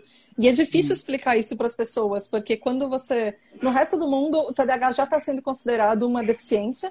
É, no Canadá, eu acredito, eu acredito que sim, pela última vez que, que eu olhei, depois da CID-11 da OMS. E eu sei que na França já é, ah, Reino Unido, enfim, Brasil ainda não. Mas é a mesma coisa, você pegar uma deficiência e falar, ok, uma pessoa cadeirante, ela tem certas limitações é, motoras por causa disso. O TDAH, é, como outros transtornos mentais, você falar é, TDAH, mas as pessoas esquecem que a gente tem algumas limitações, algumas coisas, até que ponto a gente pode fazer, até que ponto ah, a bioquímica do nosso cérebro ela é alterada e que vai ser mais difícil pra gente. E as pessoas esquecem isso. Não só com É TDAH, mas com muito. outros tipos de transtorno. É muito difícil. Eu vou dar um exemplo que afeta diretamente o meu trabalho, né? E como eu sou visto. Ah, eu sou fissurado em games, né? Tipo, Uhum. bem claro, né? Tipo, a- a- o meu relógio, a face dele, não vai dar pra ver, mas é aqui, eu te mostro rapidamente, é o Mario. É, tipo, videogame permeia toda a minha vida. Tipo, o Ah, conteúdo que eu crio. Pois é, todo mundo gosta, todo mundo gosta. Meu relógio, nas paredes, tem um videogame aqui em cima, Eu todo não canto sei que se eu consigo, eu tenho uma almofadinha. Ah, Do, cadê? Ah, isso é massa. Hoje em dia eu acho legal que as pessoas que cresceram com isso, a gente, a gente habita agora um ram- tipo, a, o- a área econômica em que a gente tem grana pra gastar nessas coisas. Os caras, ah, eles- ela gosta do, do, do, do cogumelo verde, vamos botar aqui pra vender que a gente ela vai comprar. E aí a gente encontra muita opção disso. Quando eu era moleque, tipo, sei lá, uns 15 anos atrás, não era mais novo, você não encontrava tanto coisa Não, a nostálgica. gente não assim. contava nada. Era nada. Então, a, essa questão de videogame, né? Mostra como é que isso afeta minha, meu, meu trabalho. Sempre amei videogame, sempre gostei de videogame, gosto de produzir conteúdo, de jogar videogame, eu falo sobre videogame o tempo inteiro. Meus, minhas amizades mais próximas quando era criança era o pessoal que gostava de videogame. Eu fui envelhecendo, e aí você percebe, não sei se assim com você, mas pra mim, ah, rolou essa questão de que o, o transtorno ele se manifestava de uma certa forma, e à medida que eu fui amadurecendo e meu estilo de vida foi mudando, foi, um, um, foi, foi deslocando para uma outra manifestação, digamos assim. Uhum. Um dos exemplos é leitura. Quando criança, eu era um leitor ávido, hoje em dia é difícil. Eu, eu, eu consegui sentar e ler assim por duas horas, só lendo, sem puxar o celular, sem fazer mais nenhuma outra coisa. A propósito, um breve parênteses. Celular, ele é uma bênção e uma maldição para pessoas que têm o transtorno, porque Muito. estimula. No meu caso, sou muito curioso. Eu, o tempo inteiro, eu, outro dia eu estava pensando, ah, eu faço anotações no Telegram para que eu possa escrever depois um roteiro, né, baseado naquilo, né? E eu estava pensando, qual foi? Eu teria que checar aqui no celular e estar sendo usado para fazer a parada, então não posso agora. Mas basicamente me veio um pensamento de por que, que X é assim? Aí eu anoto para depois pesquisar e às vezes escrevo um roteiro, alguma coisa sobre isso, né? Ah, o celular ele ajuda muito isso, porque eu tenho a dúvida e instantaneamente eu posso perguntar para as pessoas é. que me acompanham, fazer a anotação, fazer a pesquisa, procurar um vídeo, ler um, um artigo científico. Eu tenho todo aquele, aquele, aquele fluxo de informação que eu posso ir depois pincelando que eu acho interessante, o que eu acho mais cativante, né? E isso é bom, porque você tem aquele estímulo mental que, assim, você se sente aliviado. Se você, não sei você, mas geralmente uma, pessoa, uma coisa comum a pessoa que tem um transtorno, quando você é obrigado a fazer uma tarefa repetitiva e só fazer aquilo e não poder desviar de muita coisa, é quase torturante. A maioria das pessoas não gosta de uma tarefa monótona, mas pra gente é particularmente difícil. Tem que estar ouvindo uma música, ou fazendo alguma coisa, ou se distraindo, distraindo a sua mente de alguma outra maneira. No meu caso, por exemplo, eu estou vendo um filme, tipicamente eu estou com a Wikipedia aberta, na página do filme, e o IMDB, e vendo certas Sim. curiosidades. Nossa. IMDB, eu não consigo assistir nenhuma série, nenhum, nenhum filme sem abrir o IMDB no celular e ficar vendo tudo que a pessoa fez na vida inteira. Exatamente. Você vê aquele cara, esse cara, eu lembro dele outro filme. Qual Onde filme? Qual eu conheço. É. Senão você fica Exatamente. pensando, você não consegue se concentrar assistindo não consegue. na sua cabeça. De onde eu conheço essa pessoa? De onde eu conheço essa pessoa? É, é, é, é isso. Pois é, é, é bem. então, por um lado, é, é bom porque isso estimula aquela curiosidade e tal, que eu acho uma característica positiva de pessoas que têm de, de hiperatividade. Mas, ao mesmo tempo, torna muito difícil se ater a uma, ter o foco em uma tarefa só, tipo, desacelerar o cérebro, né? a, e focar só naquela, naquela tarefa que você tem. Em algumas circunstâncias é importante você fazer isso, no trabalho, por exemplo, né? Então é um, é um desafio adicional. Mas voltando para a questão do videogame. Eu tive, quando criança, eu era jogador ávido de videogame, que nem leitura. Uhum. Hoje em dia, eu já tenho uma dificuldade muito grande, por exemplo, jogos mais narrativos, que envolvem história, que é um personagem que vai do ponto A ao ponto B, ao ponto C uhum. e tal, e toda aquela coisa mais, mais envolvida eu tenho uma dificuldade muito maior de fisgar com isso. Os jogos que mais me agradam como espécie de. É como se, você, é como se fosse um predatory, tipo alguns joguinhos que são só um Tetris, por exemplo. Né? Um, esses jogos mais simples, casuais, que é só uma. Esse tipo de coisa me acalma de uma forma. Também. Pois é. Eu posso pegar aqui o Game Boy, inclusive tá com o Dr. Mario aqui, que é um dos que eu uso para isso. Eu tô meio nervoso, eu coloco isso aqui, eu fico jogando Dr. Mario e eu consigo focar só naquilo. Um jogo mais narrativo, aqueles jogos mais que são quase um filme interativo, esses eu tenho muita dificuldade, mesmo quando o assunto é algo que eu acho interessante. Como é que isso me prejudica na minha carreira? Eu sou um youtuber que fala primariamente de jogos, pelo menos uhum. assim que eu comecei. Hoje eu falo mais de questões sociais e tal, mas o começo, né, tá aqui na camisa, fica bem claro, é games, né? E eu tenho muita dificuldade de completar os jogos atuais, porque todos eles são tipicamente inspirados em uma história, uma narrativa, vários finais diferentes, completa tudo. E eu com o videogame eu tenho essa dificuldade. E, consequentemente, eu acabo não me envolvendo tanto com a cena contemporânea de videogame. E eu fico jogando mais do que os joguinhos bem simples, que são Sim. mais, né? Porque então, isso... dão até, às vezes, menos ansiedade pra gente. Muito menos. Então, muito menos. Existe uma coisa que, assim, uh, talvez explicando um pouco para as pessoas que estão assistindo, talvez não entendam. Uh, pessoas neurotípicas são pessoas que não têm nenhum tipo de transtorno mental. O nível de ansiedade de uma pessoa neurotípica, ela tem um, vamos supor, um nível zero, um nível, vai, vamos supor um nível X, que não é um nível zero. Existe, todo mundo tem ansiedade na vida, ponto. A gente evoluiu como ser humano por causa da, da ansiedade. O nível de uma pessoa que tem TDAH ou que tem um transtorno mental é zero vezes dois, zero vezes três. Então, é um nível. A gente já tem naturalmente mais ansiedade do que qualquer pessoa neurotípica. Mas uhum. isso ainda não chega no nível de uma pessoa que tem um TAG, que tem transtorno de ansiedade generalizada, que aí seria. Que eu também tipo, tenho. É, que é, chama de GAD, é Generalized Anxiety Disorder. É uma Sim. comorbidade comum. Geralmente é bem tag, comum. É tipo um X vezes 10, assim.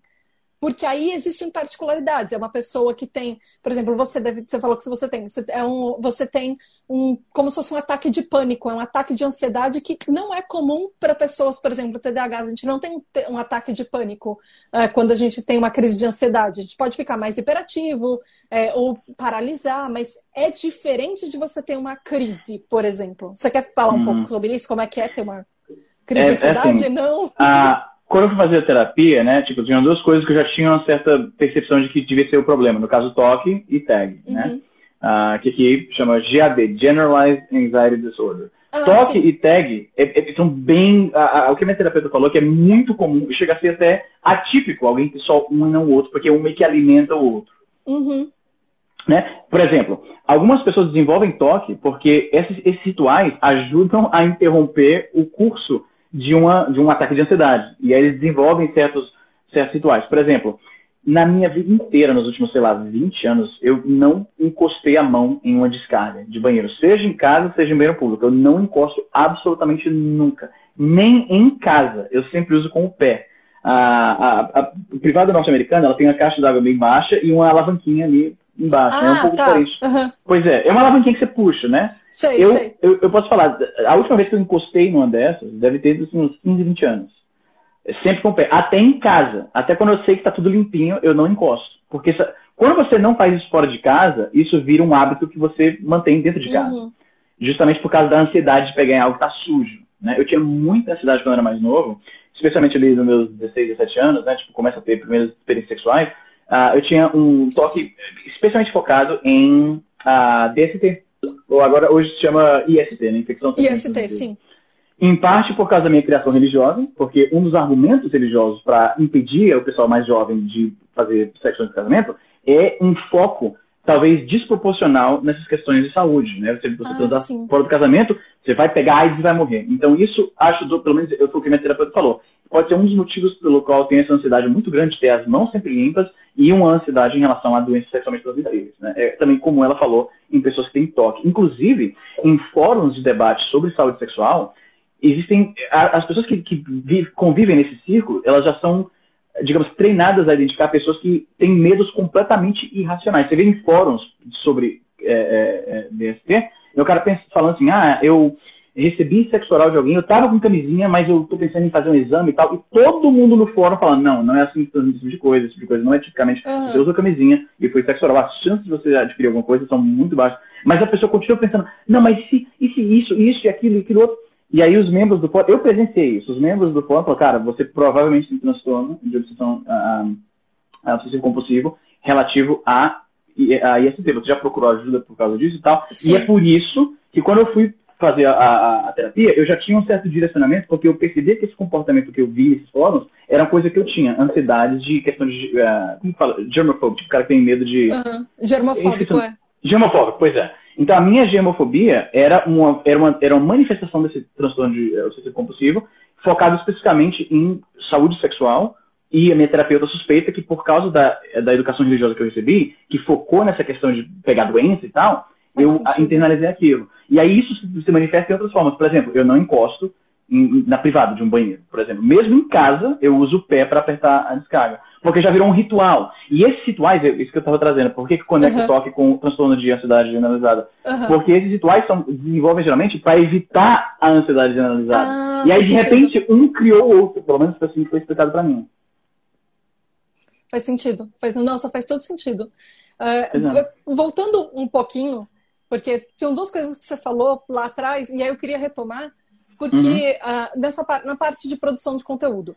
É, a gente sabe que no TDAH a gente tem uma hipersensibilidade emocional, assim, hipersensibilidade física a gente também tem, mas hipersensibilidade emocional é, maior do que as outras Demais. pessoas, porque isso vem um pouco do DSR, da disforia sensível à rejeição. Uh, eu não lembro da sigla dela em inglês, eu acho que é SRD, alguma coisa desse jeito. Esse eu não conheço. Uh, é, é uma. É, isso, disforia sensível à rejeição, basicamente, é a gente foi, por causa do TDAH, rejeitado demais e criticado muito acima Nossa, da média. A infância do inteira. Que... Exato. Isso é uma coisa que vai acumulando ao longo da nossa vida. O que significa que quando você chega na idade adulta, você já tem uh, baixas de autoestima, você já tem uma propensão maior à depressão, se você não tem, por yep. exemplo, uma depressão genética. Uh, e então a gente já tem uma autoestima muito abalada, a gente já tem uma visão uh, própria diferente, a gente já Absolutamente. é emocionalmente mais abalado. O que significa que se uma pessoa fala um ai torto para você, você acha que é uma crítica.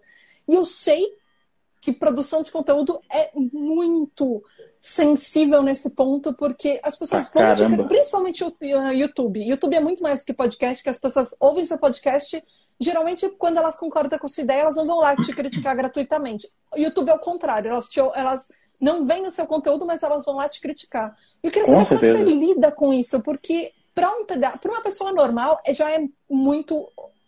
É meio chega a ser opressor isso, mas para uma pessoa TDAH, é, eu imagino que isso tenha consequências uh, que vão além do que a gente sabe, do que a gente percebe, né? Isso é muito real. Essa questão de que o TDAH é, é realmente e faz todo sentido.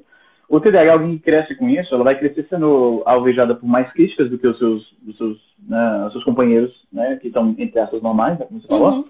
E Comparado com você vai... e seu irmão, por exemplo. Seu irmão é neurotípico. Nossa, eu, exatamente. Assim, ele não é neurotípico. Eu vou falar da seriedade que poucas pessoas são realmente neurotípicas, como eu falei mais cedo essa questão de saúde mental é bem um gradiente, né? Tipo, não tem, to... não tem. Eu acho que não existe uma pessoa que é perfeitamente neurotípica. Tem pessoas mais neurotípicas do que a gente, por exemplo, que não tem os mesmos desafios que a gente, né? E meu irmão definitivamente é mais neurotípico do que eu. Eu não diria que ele é, entre aspas, o ideal normal, mas ele também tem os seus desafios, mas ele teve uma infância muito mais simples do que a minha, porque ele não teve esse problema, né? Meu irmão, ele não era, não havia reclamação da, da, dos professores constantemente. Tá sempre, o Izzy tá sempre contando piada, não para de ficar contando história, quer ficar falando de videogame o tempo inteiro, fica, o tempo inteiro querendo fazer as pessoas rirem na sala. Eu era o palhaço da sala. Todo, em toda a escola em que eu estudei, era uma questão de tempo. Eu mudava para outra escola, eu ficava pensando, quanto tempo será que vai demorar para todo mundo saber que eu sou o, o, o, é o engraçaralho, como se diz, fica contando piada o tempo inteiro na sala? Parte do motivo pelo qual eu faço o que eu faço hoje é isso, porque o meu blog começou como historinhas fictícias que eu contava envolvendo o pessoal da escola como personagem. E eram histórias completamente absurdistas. Tipo, em cada episódio alguém morria, e tipicamente de uma forma bem violenta. E o que é engraçado, era uma piada interna entre amigos meus que liam o, o site, né? Na época isso é pré-rede social, então sites não viralizavam como acontece hoje em dia, conteúdo que você cria. Uhum. E aí alguém achou e mandou para outra pessoa e mandou para pessoa. E de repente na escola tinha gente imprimindo o blog para ler, para dar pro pessoal ah. e tal. E aí eu fiquei com medo, porque eu falei, porra, mano, eu matei você na história do, da semana passada, esse cara aqui eu matei atropelado no caminho de lixo, né? Então quando ele chegar nessa história aí, eu vou apanhar na escola. E para minha surpresa, o pessoal ficava me pedindo para colocar eles na história, morrendo de uma forma bem absurda, porque eles estavam muito engraçados. Então, toda semana era um dia no segundo EMA, que era, o segundo ano, e EM de ensino médio e A. Ah. Pois é, também, era, era, ensino médio A, ensino médio B. Segundo ano, ensino médio A, ensino médio B. E aí eu era do ensino médio A, então era um dia no segundo EMA. Era o título dessa série, do, do blog, né? E aí eu escrevia, aí eu ia dormir, aí eu chegava na escola no dia seguinte, aí eu vi o pessoal tipo, tirando da bolsa, um imprimia para outro, imprimia para outro. E aí a pessoa chegava pra mim e perguntava, quem é que vai morrer no próximo, na próxima semana? Bota eu, bota eu pra morrer. Fala, fala que o, o ventilador caiu em cima de mim e tá falando, beleza. e aí, e, o, o, e tudo isso que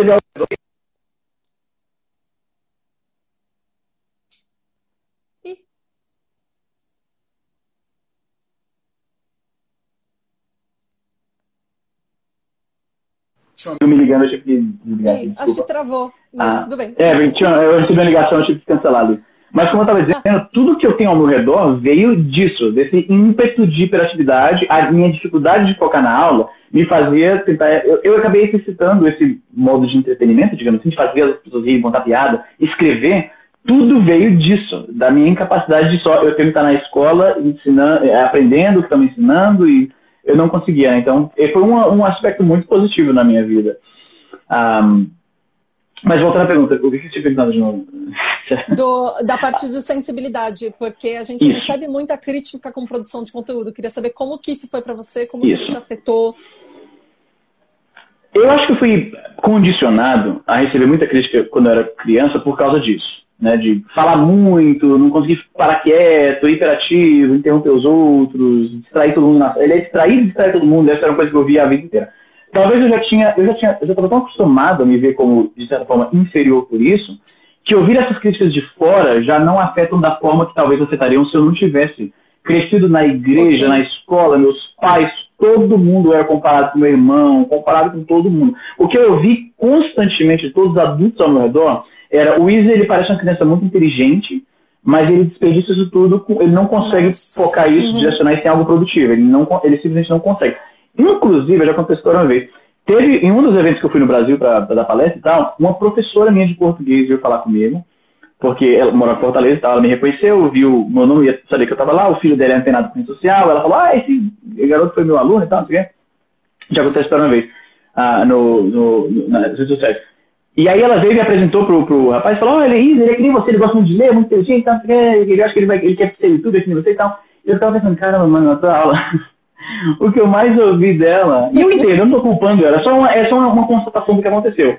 Uhum. O que eu recebi dela e de todos os outros professores, ela não foi exceção, era uma certa, uma, era, era, estavam tentando me fazer não ser assim. Tipo, todas as coisas que ela aparentemente aprecia de quem eu sou, do que eu produzo, eram coisas que o sistema para o qual ela trabalhava oprimiram. Tipo, não para de fazer piadinha. Redação, cara, redação. Ah, eu tomava zero em quase todas as redações que eu escrevi durante toda a minha carreira estudantil. Eu passei nos vestibulares que eu fiz porque eu já tinha, eu sabia exatamente o que eu tinha que evitar. Porque quando era na escola, eu sabia que redação não ia ser o motivo pelo qual eu vou reprovar, e eu falava, pô, eu escrevi redação do que eu quero. E aí era toda vez um zero. Porque toda redação, o meu objetivo era, pelo, era a professora se entregava a redação para a professora, e algumas elas começavam a, é, a corrigir na sala mesmo, né, em outras aulas e tal. Ou então, uma coisa que era um exercício comum. A gente dava a redação para o colega do lado, e aí cada um ia ler e corrigir de acordo com o que você acha que está certo ou errado. Né? Isso era um exercício que acontecia muito na escola. E a, meu, a minha diversão na aula de redação era, ok, não importa qual seja o tema que ela vai dar, eu vou fazer esse moleque rir. Eu vou, eu vou inventar alguma piada, alguma comparação. E aí eu, eu dava e ficava assim, cadê? Vai, vai, engraçado, e aí? isso, isso foi a semente dessa parada. Então, ah, mas voltando para a pergunta, né, eu cresci sendo já criticado por todas as coisas, então talvez hoje eu não vou dizer que não afeta, porque é óbvio que afeta. Tem alguns ataques que são particularmente cruéis, né? Sim. né? E são completamente desconectados do trabalho que você está fazendo. Se alguém critica a qualidade técnica do que você está fazendo, é diferente de atacarem você. Então, por um lado, eu já estava acostumado. Eu já ouvi uma coisa que eu já falei, eu falei uma vez numa discussão que estava tendo na internet, alguém estava me atacando e tal. E eu pensei isso e realmente é verdade. Eu li isso em algum lugar muito tempo atrás e sempre que alguém está me atacando de forma muito agressiva, eu penso nisso. Eu já fui chamado de coisas piores do que isso por pessoas melhores que você. Então, o que podiam jogar contra mim já jogaram quando era criança, quando eu tinha 8 anos. Então, hoje em dia é um pouco mais difícil quebrar o meu espírito. Normalmente, isso não quer dizer que não afeta, claro que afeta, mas não afeta bastante para que eu pare de produzir, que é coisa que acontece com algumas pessoas. Algumas pessoas desistem de estar no, no foco, né, da vida pública, por assim dizer, por causa desses uhum. ataques que não são fáceis de lidar, né? Mas acho que é isso, eu tomei muita, pedada, muita porrada, tipo, de pai, na igreja, na escola, tios, todo mundo fala a mesma coisa. O Luiz é inteligente, mas não vai dar em nada porque o moleque não quer estudar, não consegue fazer nada produtivo e tal. Esse negócio de YouTube, quando eu comecei, você acha que a família achava isso sensacional, que ia ser uma carreira, que eu vou ganhar dinheiro, que eu vou não, dar palestras fora do... Não, era contar piada na, na internet, cara. Vai estudar pro seu vestibular, pô. é. Eu tinha um blog quando os blogs começaram também. A gente não achava que isso lá fosse dar pra nada, assim. Mas nunca, né? nunca passou pela cabeça a ideia de que essas piadinhas que eu tô contando num blog, um dia isso vai ser o motivo pelo qual as pessoas me conhecem. Exato, entendeu? exato. Tem, tem uma pergunta que eu achei bem interessante, que é de um, de um TDH Hyper, de um apoiador nosso, que é o Ricardo Bruno Machado, que ele perguntou assim, uh, que algumas, coisas, algumas pessoas consideram você uma pessoa muito polêmica. E o que, que você tem feito para mudar essa imagem? sabendo que todos nós mudamos com o tempo, você ainda se considera a mesma pessoa de antigamente? Não, definitivamente não. Eu acho que qualquer pessoa que. que se você. Eu tenho 36 anos. Se com 36 anos eu pensasse exatamente como eu pensava quando eu tinha 20, seria impossível, né? Então, um, um dos motivos. Pela, assim, eu, eu sou uma pessoa controversa, digamos assim, né? Porque eu, eu me expresso sobre muita coisa, né? Eu comecei falando só de tecnologia e videogame especificamente. À medida que o mundo ao meu redor, eu comecei a ficar curioso sobre por que, que as coisas são assim, por que, que isso aconteceu, né? E quando você é mais novo, a sua leitura é mais superficial, o seu, a, o seu, a sua bolha com quem você conversa, quem te influencia, é um pouco menor e as suas visões são, né, não, são menos sofisticadas, digamos, são menos, menos elaboradas. Né? Naturalmente, quando você tem menos leitura e menos contato, né, menos experiência de vida. Uhum. À medida que você vai envelhecendo, você vai mudando. Algum, alguns pontos se solidificam, alguns valores se solidificam, e alguns mudam, né? E uma coisa que acontece muito comigo, particularmente, são pessoas que me atacam por coisas que eu fiz ou disse literalmente 15 anos atrás. Né? Okay. No, no, meu último, entre aspas, cancelamento, eu uso aspas que eu não levo isso muito a sério, né?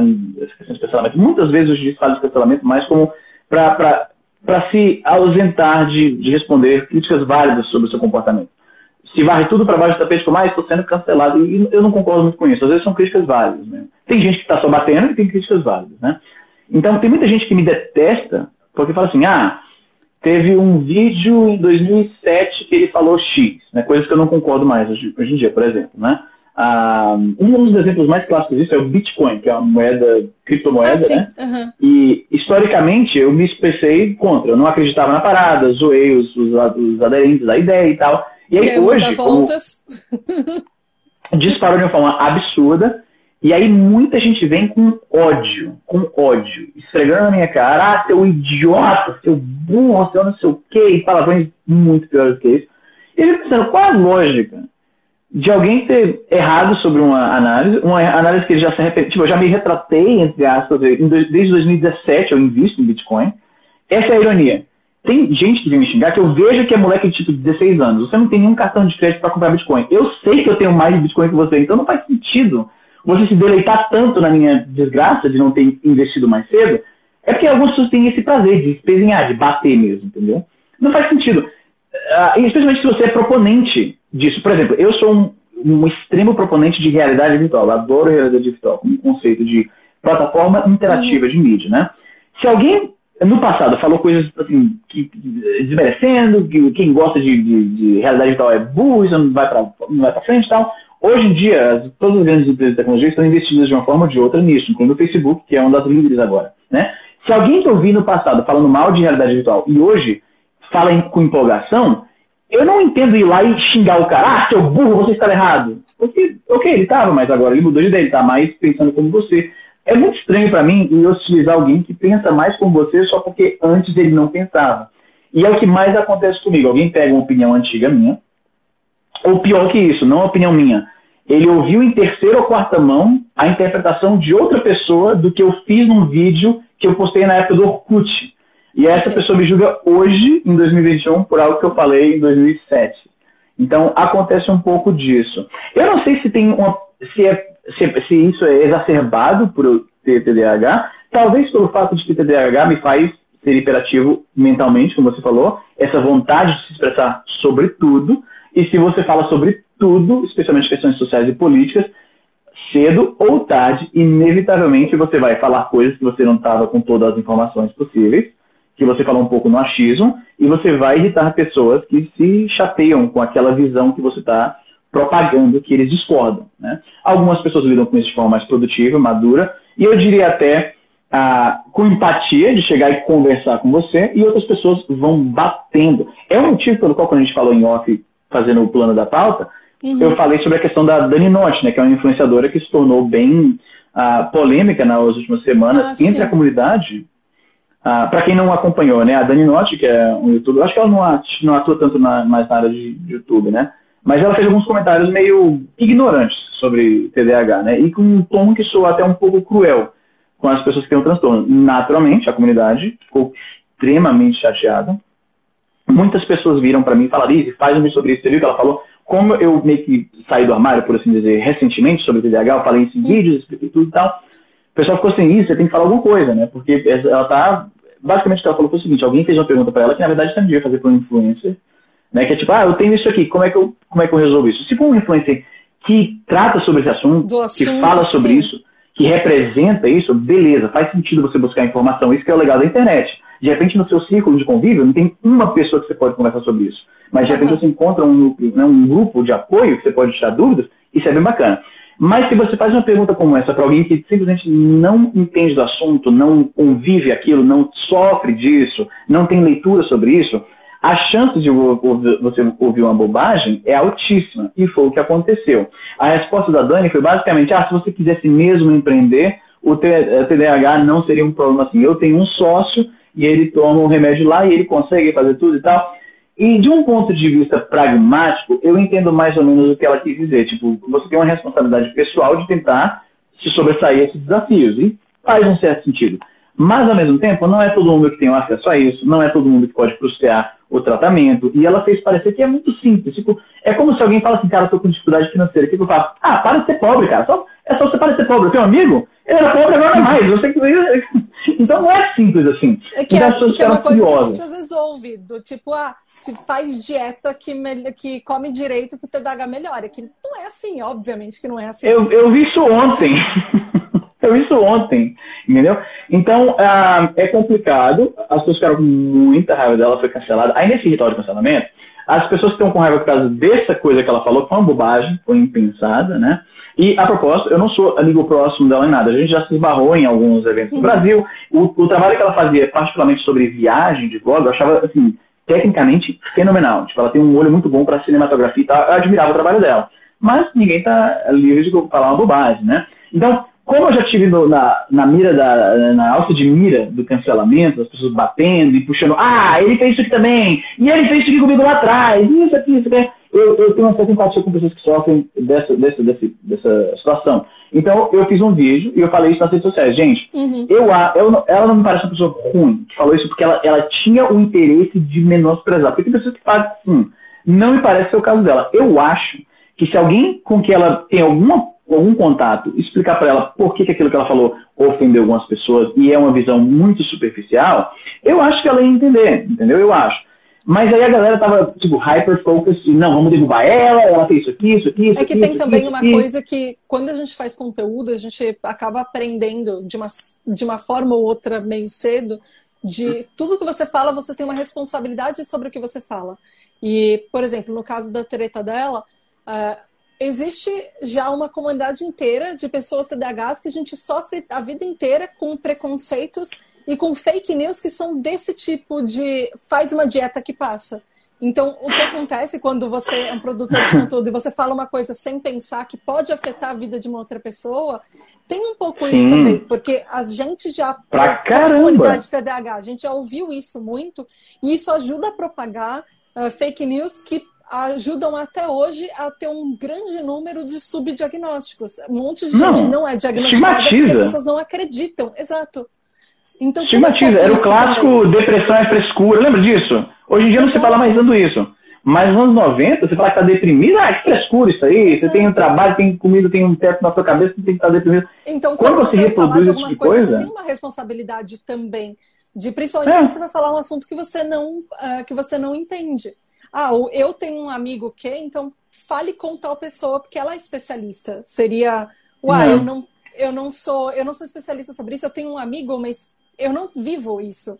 Então talvez tal pessoa seja mais indicada para falar isso. Quando a gente é influencer, as pessoas confiam na gente, né? Tanto que o Uhum, sim. termo influencer, ele, ele fala muito sobre o motivo pelo qual a gente ganha dinheiro fazendo isso. Porque a gente tem o poder de influenciar. As marcas Uhum. sabem que se eu pegar o negócio e mostrar aqui na parada, isso vai gerar vendas e isso tem um valor, né? No capitalismo tem um valor em você falar, gente, compra isso e as pessoas compram, né? Só que isso tem também um outro, um outro desdobramento em que se eu falar algo desinformado, isso vai influenciar as pessoas a repetir essa desinformação de uma forma que afeta diretamente a qualidade de vida de pessoas que já têm uma dificuldade. Em, assim, a vida para alguém que tem transtorno TDAH, né? A gente mencionou mais cedo as- os pontos positivos, porque eu acho que tem, mas é bem difícil, entendeu? Tipo, é, é- é complicado. Ahm, então, eu, eu, eu fiz o vídeo, não sei se ela viu, a gente não se fala, nem, assim, eu não sou próximo dela nem nada. Mas se eu algum dia interagisse com ela, especialmente se fosse recente quando aconteceu a parada, eu teria falado para ela exatamente como eu falei no vídeo. Eu vejo zero valor em chegar batendo, em chegar a pegar uma listinha de todos os pecados passados da pessoa para jogar na fogueira, para incentivar a, a tentar acabar com a saúde. Até porque, se a gente é, está fazendo uma certa, uma certa militância em favor, né, em defesa, em ajudar a trazer informação sobre essa parada, desestigmatizar, tudo que a gente está fazendo tem a ver com saúde mental. Né? E, Uhum. no final das contas, bem-estar mental. Então, eu, se eu estou me propondo a explicar o que eu passei e explicar por que, que é tão grave, como isso afetou meu bem-estar mental, e eu estou participando de uma rodinha de, de, né, de, de linchamento virtual de alguém, eu me sinto, eu, eu sinto que eu- o que eu estou propagando e o que eu estou fazendo não estão em acordo. Então, se a minha missão, se a minha mensagem é tipo, vamos entender melhor para que a gente tenha um pouco mais de empatia um com o outro e facilitar um pouco essa vida difícil que todo mundo leva, e ao mesmo tempo eu vejo alguém deslizando pela própria ignorância, pela própria incapacidade, né, pela própria falta de leitura, e o meu ímpeto é ir lá e bater, eu não me sinto bem. Tanto é que eu acho que você lembra isso na thread, que tava todo mundo discutindo a parada, eu era o cara que tava gente, eu acho que se a gente falar com ela, eu, talvez eu seja muito otimista, muito bobo, poliana, mas eu penso, se eu chegasse nela e falasse pra ela, eu acho que ela ia entender e ela não ia reproduzir esse tipo de, de, de, ah, de discurso. É, eu, eu acho que eu tentei não focar no, nela que estava falando, mas de coisas que a gente ouve e, e explicar o porquê que a gente ouve isso e por que isso não ajuda no TDAH. Isso eu acho produtivo. Isso eu acho muito mais produtivo. Ficar pegando tudo que a pessoa fez 10 Porque anos não atrás. adianta, não adianta você atacar a pessoa diretamente, porque as- como ela vão ter várias outras pessoas. Então é muito melhor Sim, sim. Vão ter, vão ter pessoas que vão falar que a, é, você consegue reprogramar o TDAH no seu cérebro, reprogramando o DNA, é. e existe gente que acredita nisso. E é a maior besteira do universo. E a gente pois precisa é. explicar o porquê que isso não existe, ao invés de falar, é, tal pessoa. Tá certo tal pessoa tá errada, tal pessoa tá errada. Mas por quê? Exatamente. É muito mais válido o porquê, às vezes. Exatamente o motivo pelo qual não é produtivo tornar que o foco daquela, daquela bobagem que ela falou seja Vamos agora acabar com ela. Vai lá, pega puxa a capivara, todas as transgressões. Eu, vejo, eu acho melhor uma oportunidade. Como ela, por ser uma pessoa grande, falou sobre isso, querendo ou não, ela trouxe um pouco de visibilidade para a questão. Então, eu acho que como representantes, entre aspas, né, porque querendo ou não, se a gente cria conteúdo, a gente tem um público que nos segue e é influenciado pela gente, a gente acaba, querendo ou não, sendo um certo representante da coisa. Né? Eu, eu reconheço que eu tenho um papel, querendo ou não, de representantes, de pessoas que têm esse transtorno. Então, se eu chego lá e vejo alguém fazendo bobagem e eu chego matando, eu tenho que saber que eu vou estar representando essa comunidade, querendo ou não. Então, se eu chego de boa, a impressão pública que vai, que vai se formar é muito mais positiva do que se a gente chegar esculachando. O que, que se fala geralmente dos fandoms de internet?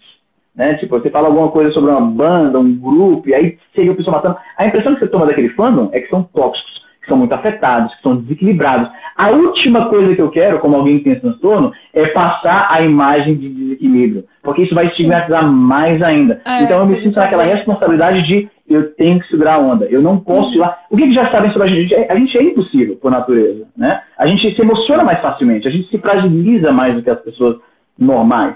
Então, uhum. se eu chegar lá e contribuir para esse estigma, eu vou estar fazendo um serviço. Eu acho muito melhor manter a calma, falar pra galera, gente, vamos abaixar aí os, as foices, as tochas. É um ser humano que fala bobagem. Não precisa tanto. Vamos usar essa oportunidade para explicar por que, que ela errou, quem somos nós e por que, que ela está falando, querendo ou não, é um pouco negativo para nossa experiência de vida. Uh, só para explicar, gente, tem um monte de gente que está mandando pergunta, mas eu não, eu não sei porquê, mas o Instagram deu um bug e. Só um segundo, eu vou deixar aqui a capa do meu celular. Opa! Eu vou tirar aqui o celular rapidinho. É, a, a bateria está ah, acabando, eu tenho que plugar ele aqui. Tá. Isso.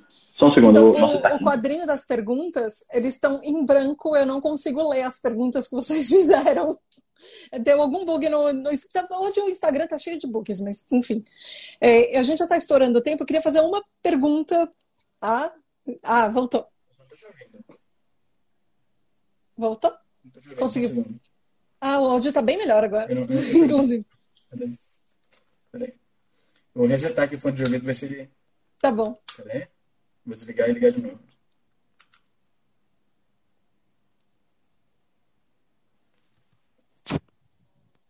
Eu acho que eu vou ter que fechar brevemente aqui. Você está me ouvindo? Você está me ouvindo? Eu estou te ouvindo muito bem. Você está conseguindo eu tô ouvindo ouvir? Sério, pelo, pelo, pelo... Eu vou fechar o Instagram rapidinho e já eu volto e peço para voltar, porque não está saindo áudio de lugar nenhum aqui agora. Você está me ouvindo?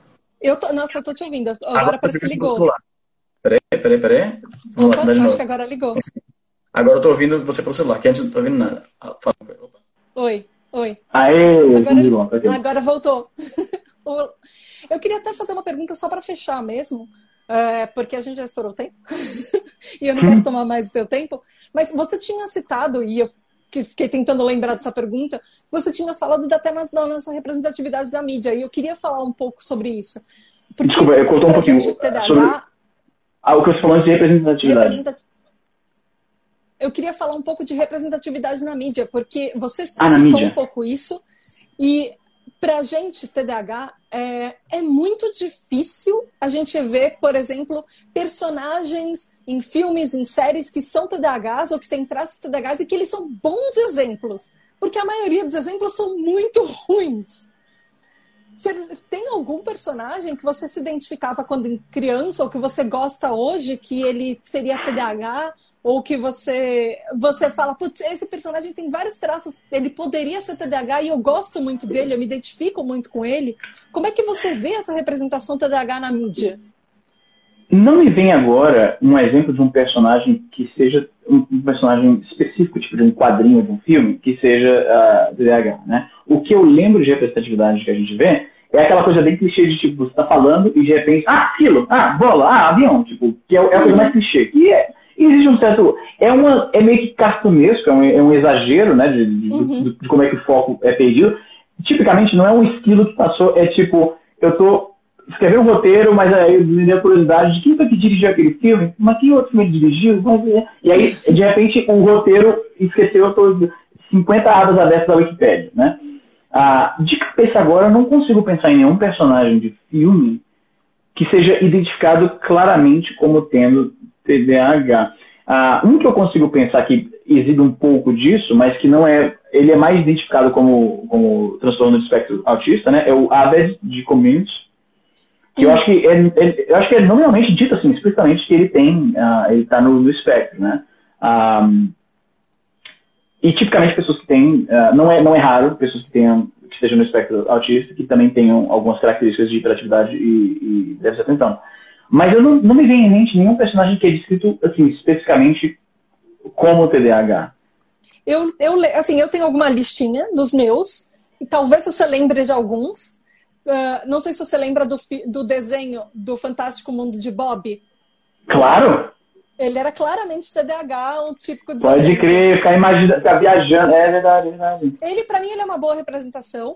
Tem algumas representações, por exemplo, é eu gosto mesmo, muito do... cara? Eu tenho, eu tenho, por exemplo, aquele do Calvin e, e Hobbes, que é o que no, no Brasil eles oh, Nossa, pode crer, agora que você falou. ah, pode crer, pode crer. TDAH, Caramba, se o Doug, Doug Funny. Lembra do Doug Funny? Ele era, Sim. era o extremo de Bob para o pessoal um pouco mais velho. Assim, o extremo de Bob era uma criança, tipo, sei lá, 6, 7 anos.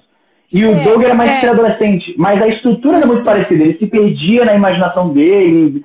Era, é, agora pode pensar. Nossa, saudade agora. Eu gravava eu... Doug na, na, na VHS, né? Nossa, eu amava Doug. Uma, uma representação que é a da mais clássica do TDAH, só que eu não gosto particularmente do que ela representa para a comunidade do TDAH, é o próprio Bart Simpson. Porque as pessoas olham o TDAH e falam: ah, é, o, é o moleque Bart Simpson, é o moleque que ele é, ele é atentado, ou o próprio Denis Pimentinha. Ele é uma pessoa, um moleque problemático, ele é homem, porque sempre o TDAH, ele propaga aquele negócio de TDAH é homem, e ele tá sempre em confusão, e ele nunca vai dar certo na vida, ele não é o melhor aluno. Então, tem, as, tem algumas representações. Apesar de ser claramente esperto, ele não é um, um garoto assim, Sim. bobão. Ele tem uma certa esperteza, mas é uma esperteza que vai meio que paralelamente com o que é esperado da academia. Tipo, é uma é. esperteza é. que não é bem para estudo, é outro é. tipo de esperteza. A minha, a minha favorita, ultimamente, é a Anne, Anne Annie, a Anne of Green Gables, que a Netflix fez a série. Ah, esse é inspirado naquele filme do filme antigão lá da Anne Orphan? Isso, que, que, é, que é uma obra, uma obra literária do of sim, sim, sim. E ela, para mim, é uma representação maravilhosa, porque que ela, é, do, que ela, ela, é adotada pelo Barry Warbuck, que o carinha que adota ela é... Isso, ela é adotada por um casal de irmãos.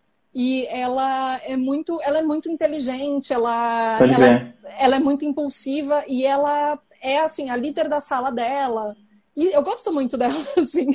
Mas, por exemplo, teve o Flash do, da Liga da Justiça, que ele era claramente TDAH, mas não era exatamente uma boa representação. O que você falou, é aquela pessoa que é mais agitada do que do que as pessoas estão acostumadas a ficarem confortáveis perto dela, por exemplo.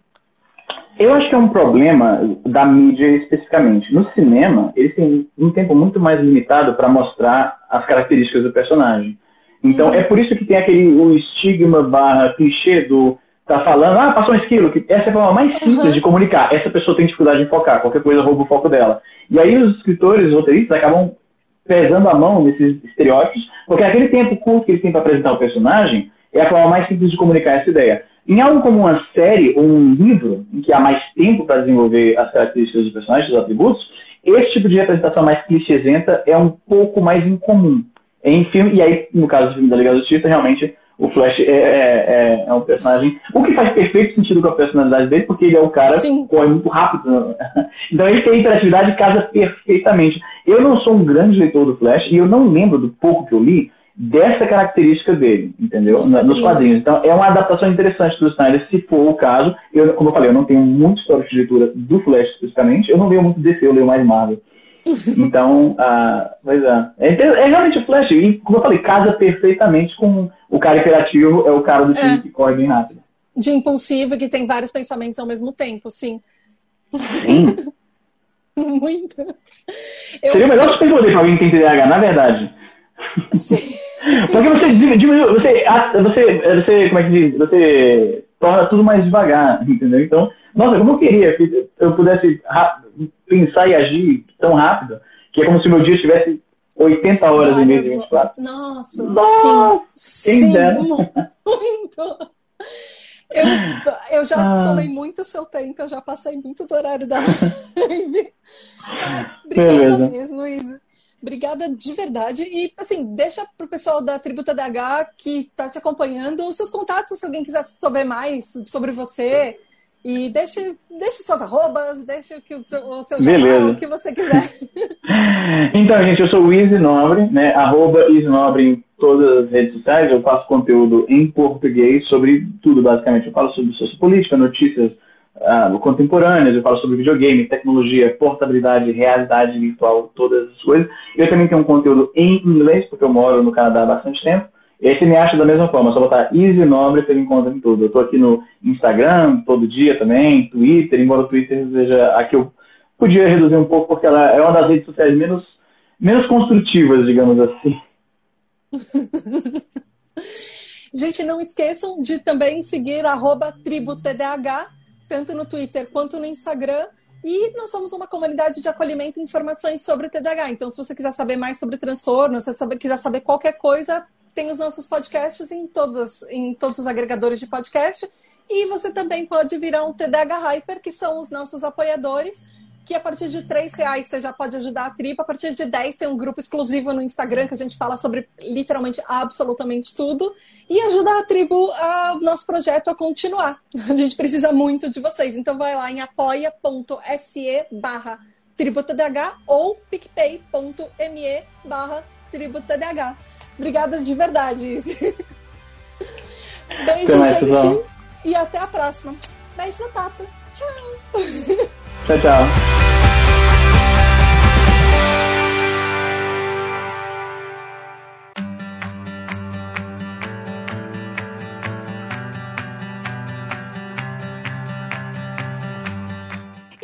ouvir mais entrevistas assim e mais episódios extras convidando pessoas famosas TDAH, não esquece que a gente precisa do seu apoio para chegar nessa meta de apoio. Esses, por enquanto, são episódios que eu tô fazendo só para dar um gostinho do que pode ser mais pra frente. Então, você pode ser um TDAH Hyper, um apoiador, e entrar no nosso grupo exclusivo, mandar perguntas pro, pro episódios especiais do TDAH Explica, também é, ouvir seu nome nos episódios, receber parabéns, tem um monte de coisa exclusiva que tá acontecendo nos bastidores da tribo que vocês só vão saber um pouquinho mais pra frente. E os nossos TDAH Hypers já sabem. Então vai lá em apoia.se barra tributodh ou picpay.me barra tributodh. É isso aí, até o próximo episódio e beijo da Tata. Tchau!